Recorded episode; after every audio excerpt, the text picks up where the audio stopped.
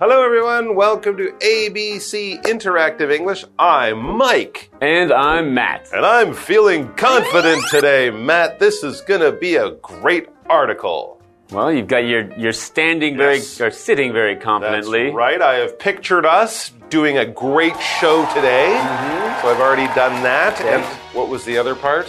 So you need to stand confident. Yes. You can picture, Picture yourself success. doing good, and then you can Oh, give right. yourself a pep talk. You're gonna be awesome. Yeah. This is gonna be the best article ever. So that's what we learned yesterday. Some of the things you can do right before you begin a difficult task.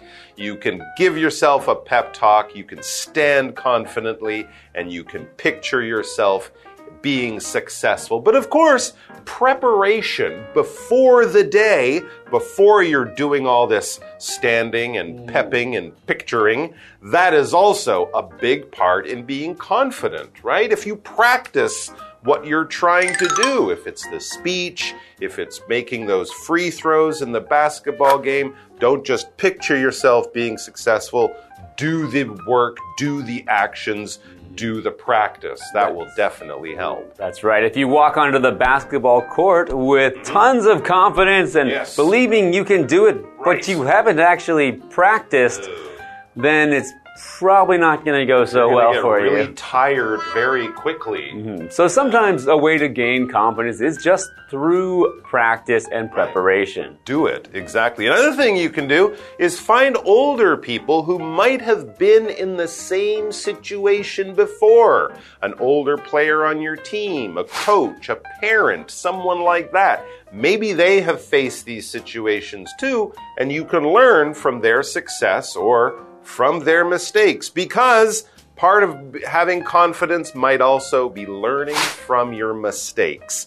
You can't be so confident that you think you will always be successful. Everyone makes mistakes. So let's turn our attention to failing, which is, of course, part of being confident and the topic of our second article for today.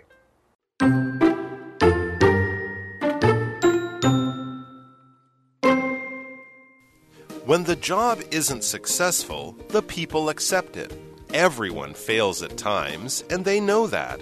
So they tried to figure out the mistakes, weak points, and problem areas.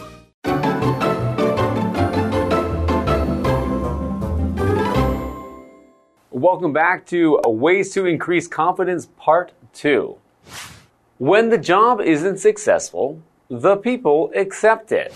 Hmm, all right. So, this, of course, would be the people who were unsuccessful before, but are learning how to be more successful. So, hopefully, in the future, they will be very successful people. I said that word a lot. What exactly does that mean? Right? So successful is an adjective. So to be successful means to achieve a certain aim or a goal or to do what you were trying to do or what you were supposed to do. You're successful. You have done it. If uh, you completed a task, if you completed a job, if you, let's say, were successful in winning the tournament, means that you wanted to win and you did. You were successful. That's right. And of course, if you're successful, you would probably be happy to accept it because this is good. Doing what you want to do is good.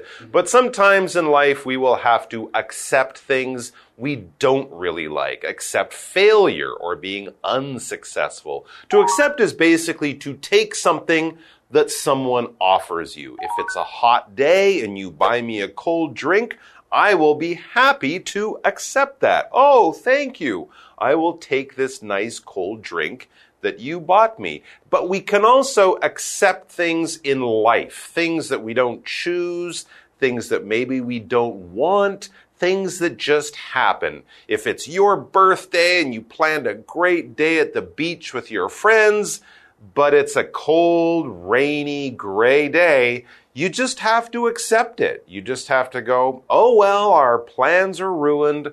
We'll have to think of something else to do. You can't cry or complain or scream at the sky, how dare you rain on my birthday? No, you just live with it. You shrug your shoulders. You go, okay. being unsuccessful, having failure, having your heart broken, maybe at sometimes. Sometimes things happen. We can't change them. We just have to live with them. We have to accept them. Back to the article. So failure happens, and really successful people will accept that sometimes they are unsuccessful. Everyone fails at times, and they know that, right? Wise people know that everyone fails, everyone makes mistakes, everyone is unsuccessful at different times. So, what do these smart people do? So, they try to figure out the mistakes, weak points, and problem areas. Learning from your mistakes is a big part of being successful in the future. Mm-hmm. So they're weak points. The, a point can mean a particular spot or a particular location on something. It can also mean an item within a group of items or in a discussion is a point. In this case, when we talk about a weak point, we mean the place where something is the weakest. So when we talk about a person's weak points, we mean the places where they are the weakest, where they are not strong.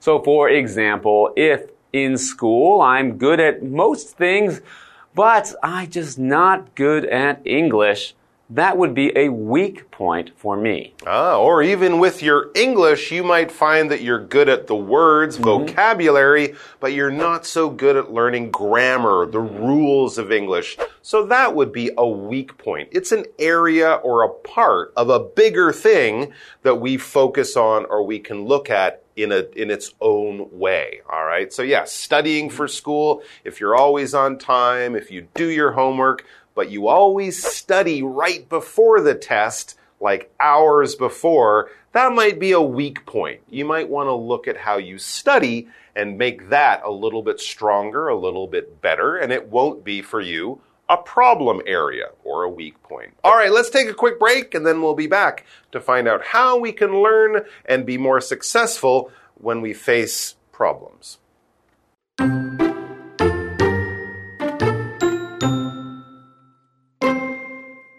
They also look for different ways to deal with the job.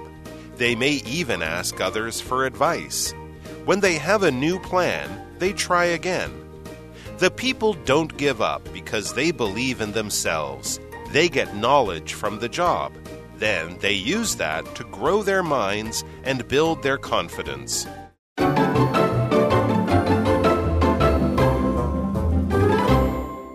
Right, so let's keep looking at ways that you can learn from failure to be more successful in the future. We've talked about the Superman stands, picturing success, pep talks, learning from your mistakes, and we're still focusing on learning from mistakes or learning from the past as we get back to our article. They also look for different ways to deal with the job. This is very true because what you did in the past to be successful might not always work. You always have to keep thinking and changing the way you do things. It says they may even ask others for advice. Yeah, we mentioned that. Other people might have faced the same challenging situation that you're facing now, but they did it before, so they can tell you what they did. You learn from them. That's a good way to avoid simple mistakes.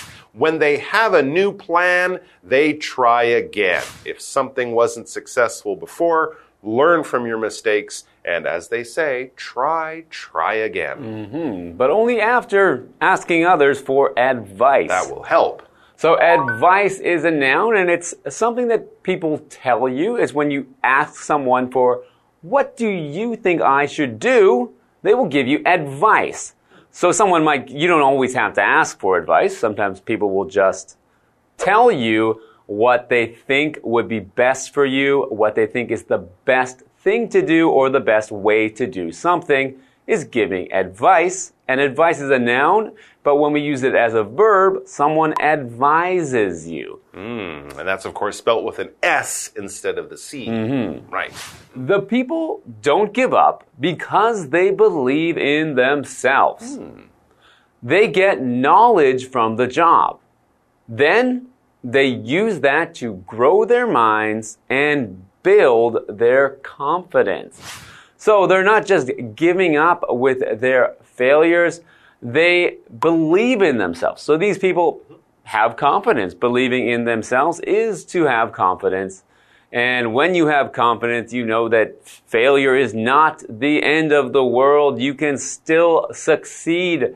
So you can use the knowledge gained from your failure. That's a really good point because often people will face a challenge. They might fail the first time and they immediately go, I tried, but I can't do this. Mm -hmm. Well, that's only your first try. You have to keep trying again and also take what you learned by failing and use that in the future to avoid failing to become more successful. Take that knowledge of what you did in the past to build a bridge to future success. What is knowledge? Knowledge is basically what you know. When you go to school and learn things, you are getting knowledge. You are gaining knowledge. If you read a book of some kind, you might be gaining knowledge. If you watch the news, you'll have a lot of knowledge about what's going on in the world these days. So anything that you learn, it could be important knowledge, useful knowledge, just interesting knowledge, whatever. It's information, it's in your brain, it's stuff you know, it's knowledge. Mm -hmm. And you can use that knowledge to build confidence. Build lots of things. Yes. to build things means to make something from different pieces, usually making it higher or larger from different pieces. So you can build a tower, building a tower from, from blocks, and you place one block on top of the other to make it higher, to increase the height of the tower. So when we talk about building confidence, we are talking about increasing confidence. But in this case, we mean building it, we mean putting it together from the different pieces. So from the different things you gain, from the knowledge, from the advice, from the things you learn from your failures. There you go. You can build things in the real world, like a tower or a building or something. You can also build things in your life, build friendships, build knowledge, build confidence, things like that. We wish you all the success in the world. We believe in you. You should believe in yourself. And if not, tie a towel around your neck, stand in front of the mirror in your bedroom, close the door, but stand in front of the mirror in your bedroom and go, I can do it because I'm super, and then say your name. That's yep. what I do every morning. Good job, Mike. You can do super it. Super Mike, thank you. Super Mike. All right, I believe in myself. See you, everyone. Bye-bye. Bye.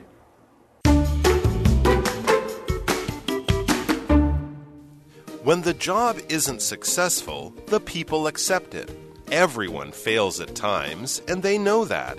So they try to figure out the mistakes weak points, and problem areas. They also look for different ways to deal with the job. They may even ask others for advice. When they have a new plan, they try again.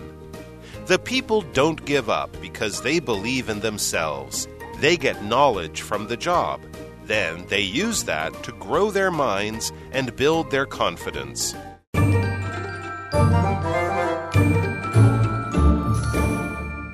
Hi, I'm Tina。我们来看这一课的重点单字。第一个，mistake，mistake，名词，错误、过失。It's all right, we all make mistakes。没关系，我们都会犯错。下一个单字，point，point，名词，特点、特质。那么，weak point 指的就是弱点。I think Gina's bravery is one of her strong points。我觉得 Gina 的勇敢是她的优点之一。 Bravery 指的是勇敢。下一个单词 knowledge，knowledge 名词，知识、学问。He has a limited knowledge of that new technology。他对那项新技术的了解有限。Limited 指的是有限的，technology 科技。最后一个单词 build，build 动词，建立。它的三态是 build，built，built。 Sophie wants to build a better future for her children. Sophie 想要为她的孩子创造更美好的未来。接着我们来看看重点文法。第一个，figure out，想出、弄懂。Figure 是动词，表示弄清楚、想明白。我们来看看这个例句 I need some time to figure out the math problem. 我需要一些时间弄懂这道数学题。下一个文法 deal with 处理应付，这是一个不可以分开的动词片语。deal 的三态是 deal, dealt, dealt。我们来看看这个例句：How can we deal with the problem？我们要如何处理这个问题？最后一个文法 believe in 相信、信任。believe in 接对象，表示信任某人、认同某人的能力。我们来看看这个例句：I don't believe in you，我不信任你。那么，如果 believe 后面直接加上受词，指的是相信他人所言或事物的真假。我们来看看这个例句：What Jeremy said is not true. Don't believe him. Jeremy 说的不是真的，别相信他。以上就是这一课的重点单词跟文法，我们下一课再见，拜拜。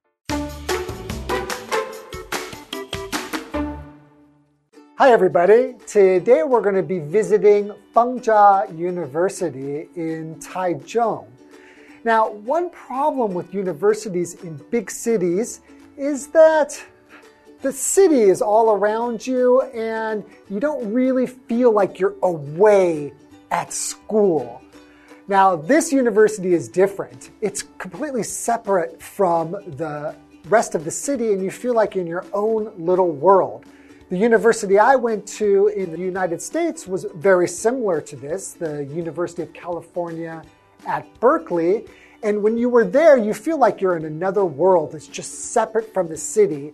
And it feels very relaxing with lots of trees. And it really reminds me of Feng Chia University. So why don't we go ahead and take a look at Feng Chia University? Feng Chia University's main campus is in Taichung, next to Feng Chia Night Market. Visitors first see Banyan Boulevard. Its greenery and peace completely separate the campus from the busy shopping area outside. Several stone chairs under the banyan trees provide a place to rest and enjoy the peace of the campus. Here, friends can chat or enjoy the university's cultural activities during summer. A cute squirrel may sometimes run by. The History House is the oldest building on campus.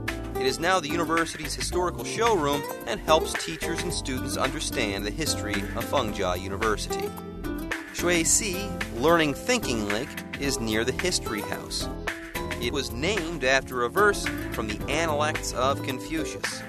Learning without thinking leads to confusion. Thinking without learning ends in danger. The university's natural elements provide a beautiful environment for its teachers and students looks like a really beautiful place to go and study. And not only is it a great place to study, but right next to it, you have Feng Chia Night Market. Now, when I went to university, it was very similar because right near the university was all kinds of really good food to eat. After you've been studying all day and, and working your mind, it really gets you hungry, and to be able to go and get some yummy food to put in your tummy is awesome. That's all the time we have for today. We'll see you next time.